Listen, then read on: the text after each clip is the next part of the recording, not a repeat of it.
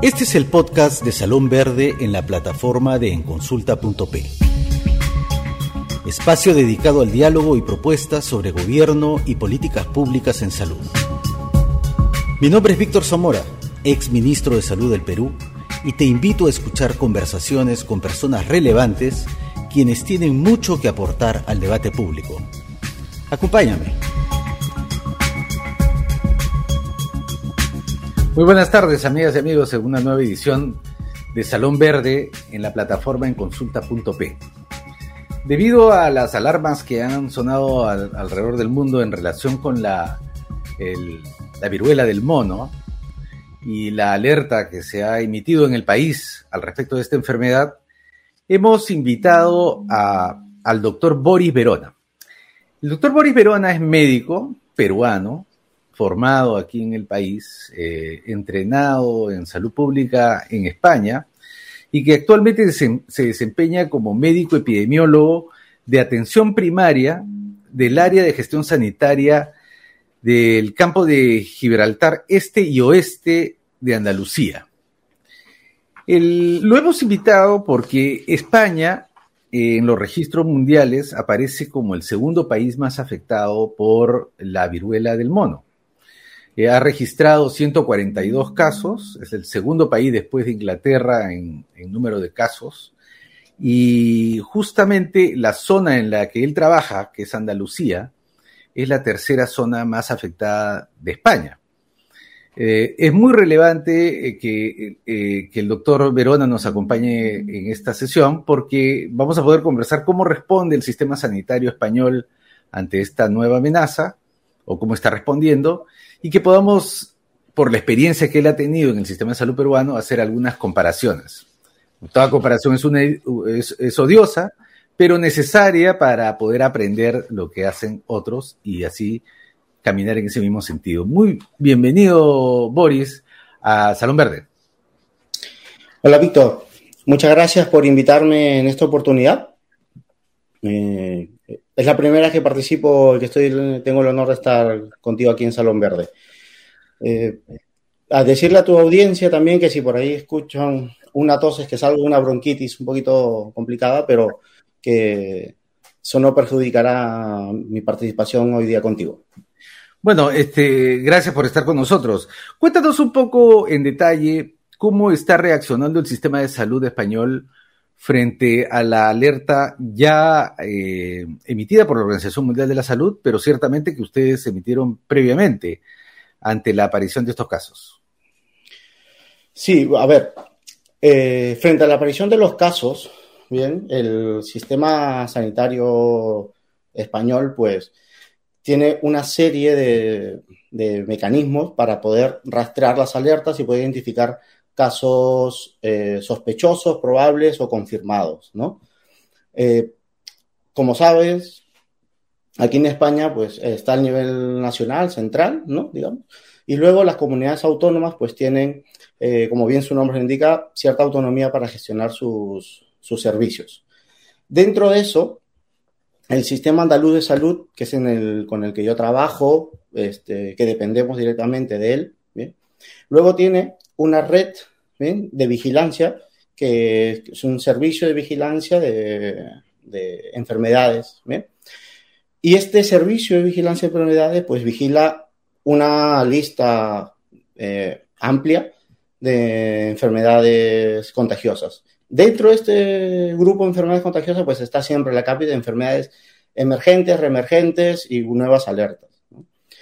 Cuando un caso sospechoso, probable, acude a un centro sanitario, sea del primer nivel o sea hospitalario, nosotros previamente, como bien has dicho, al lanzarse la alarma a nivel europeo y luego a nivel español, los centros sanitarios eh, ya están alertados de que la posibilidad de que aparezcan en sus establecimientos personas con clínica compatible. Para esto se hace una, un proceso de comunicación con ellos, se mandan correos, los protocolos, se define claramente cuál es un caso confirmado, cuándo sospecharlo, ¿bien? Y esto es un trabajo realmente bastante importante con el sector asistencial, con la parte asistencial del sistema, porque es muy importante que el profesional médico identifique y lo sospeche, ¿bien? Obviamente, en enfermedades muy nuevas como estas, pues si no tiene la información, la comunicación que le damos desde, desde los sistemas de vigilancia epidemiológicos, cuándo sospecharlo, qué características clínicas debe tener para sospechar un caso. Una vez que ellos tienen esa información y detectan y los pacientes eh, aparecen en los centros de salud, hay un, hay un sistema ¿bien? Eh, que no es altamente complejo de comunicación entre ellos y nosotros, el, el sistema de vigilancia epidemiológica, que sirve de una manera de engranaje entre el, el asistencial vemos la parte epidemiológica y alertamos hacia los otros niveles y también ayudamos a canalizar, por ejemplo, el tema de toma de muestras eh, biológicas hacia los laboratorios que tienen que procesar. Ahí al respecto de eso, Boris, permíteme. Eh, ¿Quién hace la toma de muestra? ¿Es el médico o, o médica en el establecimiento de salud, el enfermero, la enfermera, el laboratorista del establecimiento de salud y está preparado, en este caso Andalucía o, la zona en, tu área de salud para hacer el diagnóstico con PCR?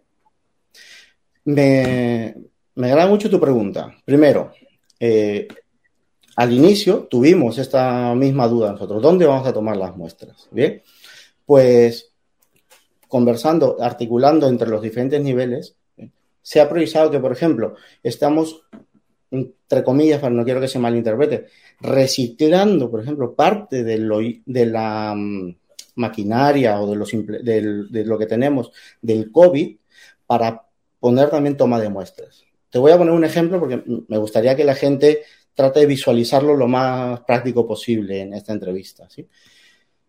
las unos lugares donde se estaba dando la toma de PCR para COVID, el personal está capacitado para tomar muestras de lesiones compatibles para esto. Tiene los EPIs o los EPPs que llamamos en Perú, ¿no? Los equipos de protección personal.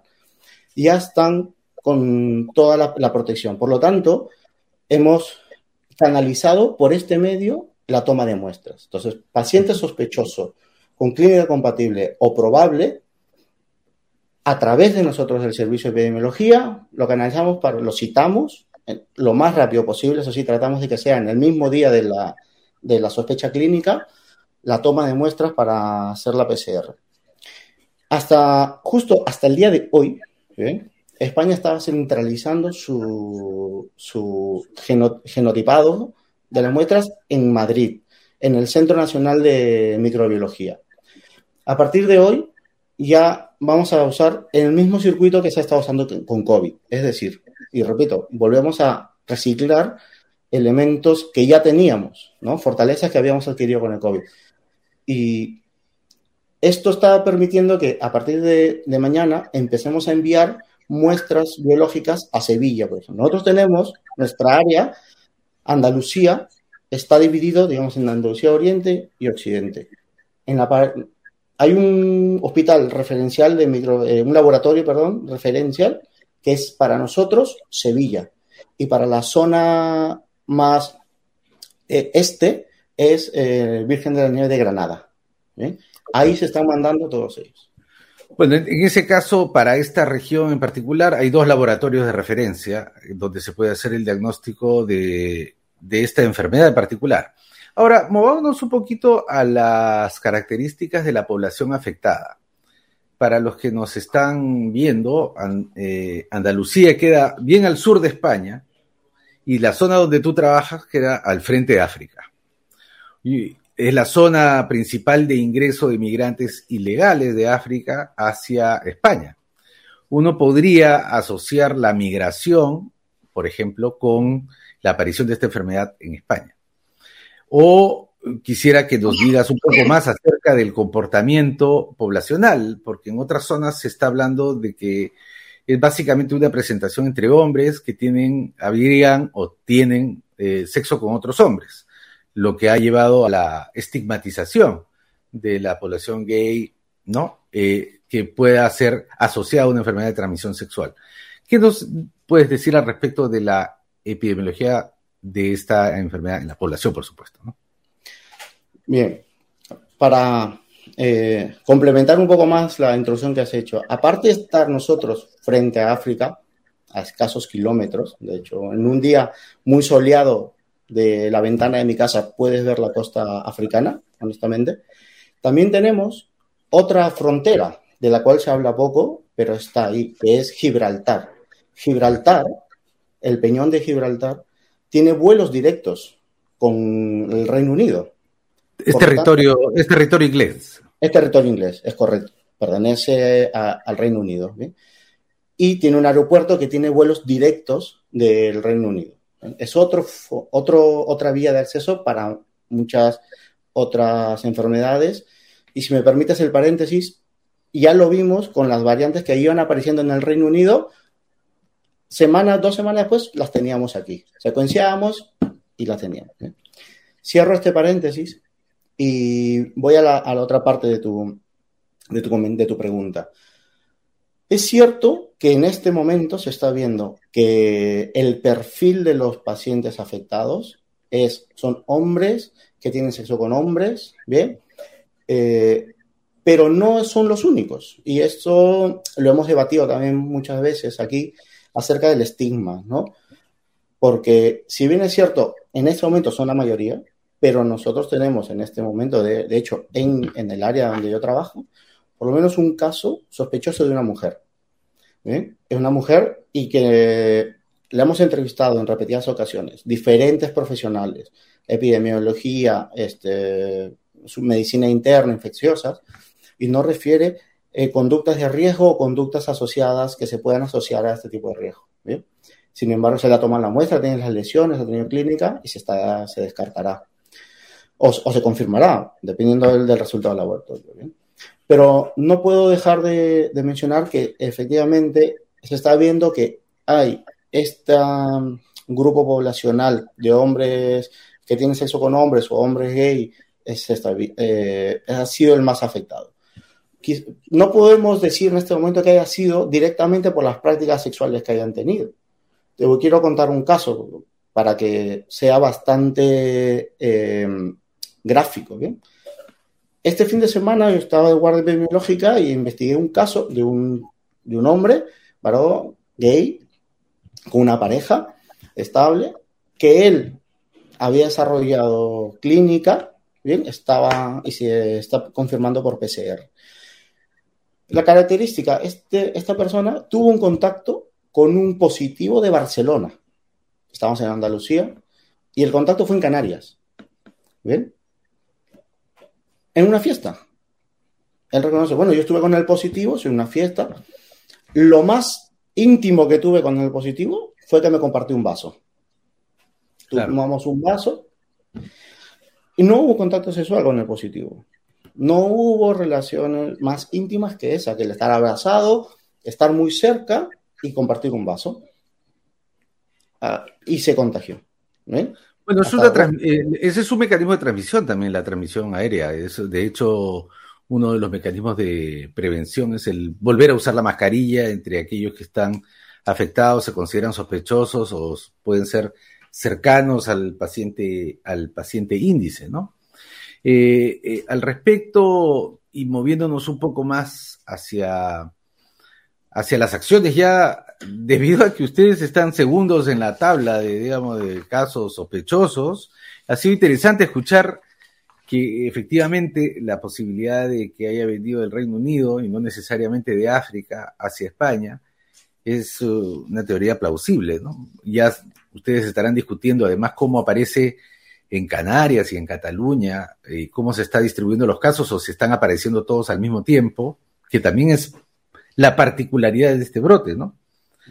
Es este, saber un poco más la, ya la respuesta, eh, la respuesta del sistema en el primer nivel de atención, eh, tanto las medidas no farmacológicas como las medidas farmacológicas. Y dentro de las medidas farmacológicas quisiera que nos hables un poquito de el debate sobre el uso de las vacunas y de los eh, antivirales, ¿no? Y especialmente el rol del primer nivel, comparado con el nuestro, por supuesto. Bien. En esta, en esta parte voy a intentar hacer un símil, ya que conocemos bastante bien el primer nivel peruano, sobre todo en mi caso, que tengo de mis 11 años de profesional, 9 los he pasado en Perú, ¿bien? Trabajado en diferentes niveles, entonces creo que voy a poder hacer un símil bastante tratar de hacer estas comparaciones, aunque no quiero caer odioso ni mal a nadie. ¿bien? Eh, a ver, el primer nivel cumple un, factor fundamental en, creo yo, que en dos tareas muy, muy, muy claras. Identificación de casos de sospecha y probables casos. ¿Bien? Y el otro rol es el de controlar el, mecanismo de transmisión, ¿bien? A través de los equipos epidemiológicos de, nivel primario, ¿bien? ¿Cómo? Pues a través de mecanismos de encuesta, aislamiento de los, de los casos, eh, identificación, toma de muestras, ¿bien? Y control de los contactos. De hecho, estamos haciendo, al día de hoy se ha planteado hacer un seguimiento no solo de los eh, contactos estrechos, eh, no, no solo un seguimiento epidemiológico, sino además clínico. Los llamamos a los contactos estrechos de casos confirmados todos los días para preguntarles su clínica, y, su, y cómo se encuentra y si ha aparecido algún tipo de malestar. ¿Y hacen búsqueda activa?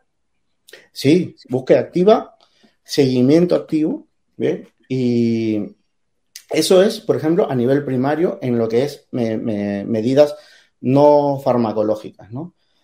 Cuando se hace este trabajo, además se le informa al paciente, al ciudadano, al, usuario, como queramos definirlo, ¿bien? De todo lo que tiene que hacer. Tiene que usar mascarilla. Si es un caso, no debe salir de casa. Cuando deja de ser infeccioso, cuando desaparezca, cuando se convierta toda su clínica, por ejemplo, si hace clínica dermatológica, cuando esté todo por, en fase de costras, ¿bien?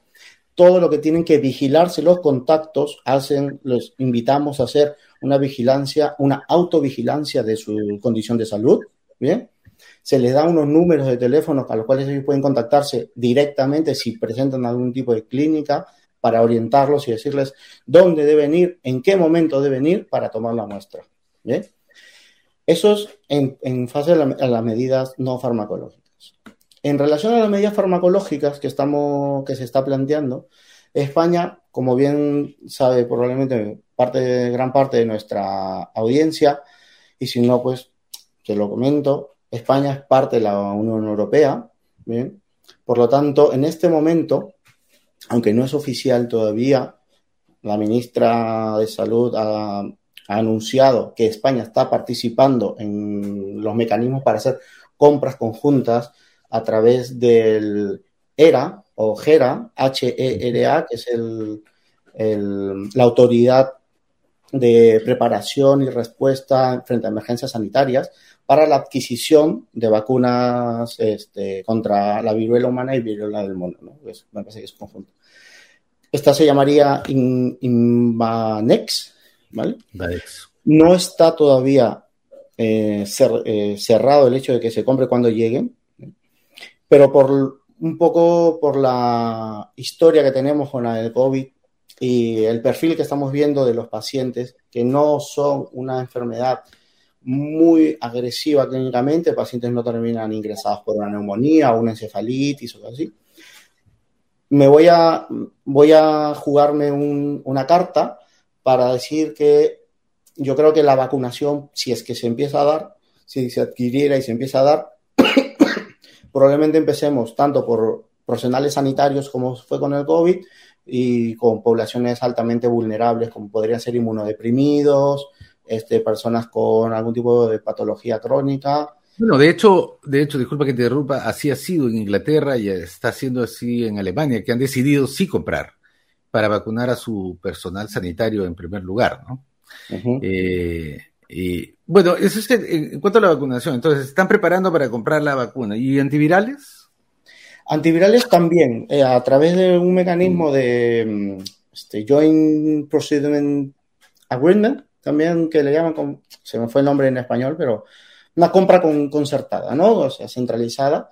También a nivel europeo se piensa comprar para tratar un poco la, la eh, una distribución más equitativa de los antivirales. ¿no? ¿Y esos antivirales serían, eh, serían distribuidos al primer nivel de atención, a las unidades de epidemiología, a las unidades de control de casos? ¿Cómo, cómo se verá Mira, en estos casos yo eh, no podría responderte directamente esa pregunta, pero sí te podría decir claramente una cosa, que es muy probable que el manejo de estos antivirales y de estos medicamentos sea a nivel ya hospitalario probablemente. Bien, no, no, no puedo eh, cerrarte esta respuesta, pero sí es muy, es muy probable que sea así. Bien, Primero porque son fármacos que van a entrar, muchos son nuevos en el mercado, por lo menos en la zona donde estamos, probablemente requieran algún tipo de, vigilancia mayor clínica para, por si hay alguna reacción de los pacientes, etcétera, ¿no? Eh, por la literatura que he podido revisar, son fármacos que incluso todavía están en muy, como hay muy pocos casos, ¿bien? En el mundo en general, fármacos están todavía desarrollando la tecnología y pues algunos si mi memoria no me es ingrata, todavía les falta terminar de probarse en humanos. Por lo tanto, yo creo que por ahí van a ir los, los tiros en relación a los tratamientos antivirales. Bueno, Boris, el tiempo nos ha vencido. Ha sido muy nutritiva esta conversación. Eh, tener a un testigo en primera línea de lo que está pasando con la viruela del mono en España, que es el segundo territorio europeo y segundo territorio eh, mundial más eh, golpeado por la aparición de esta nueva forma de, valga la redundancia, de aparición de, esta enfermedad que ha estado normalmente confinada en el África. Eh, bueno, como peruano, te felicito por el paso que has dado, la responsabilidad que tienes en el primer nivel de atención en la vigilancia epidemiológica, el rol que has cumplido durante la epidemia del COVID. Hemos aprendido bastante nuestras conversaciones bilaterales durante la epidemia y una muestra de ello es lo que a través de Salón Verde hemos tenido el día de hoy. Deseo muchos éxitos eh, y que nos, mantengamos en contacto para saber cómo evoluciona esto. No sé, Boris, por favor, te dejo el micro. Eh, bueno, agradecerte una vez más por habernos dado la oportunidad de estar hoy día contigo aquí en Salón Verde y seguro que mantenemos el contacto, eso sin duda, creo que eso no lo, no lo perderemos. Eh, abierto a que si algún día hay una otra invitación, estoy llano a, a, participar con ustedes y lamento que se ha quedado en el tintero el hecho de poder hacer un poco de comparación entre el primer nivel peruano y esto que nos ganó el tiempo. Quedo a deuda con ello por si hay otra oportunidad bueno, muchísimas gracias a, amigas y amigos que hemos tenido a Boris, a nuestro compatriota, aquí en, este, esta edición de Salón Verde. Eh, y será hasta la próxima oportunidad eh, en, esta, en este espacio. Síganos en todas las redes. Muchas gracias.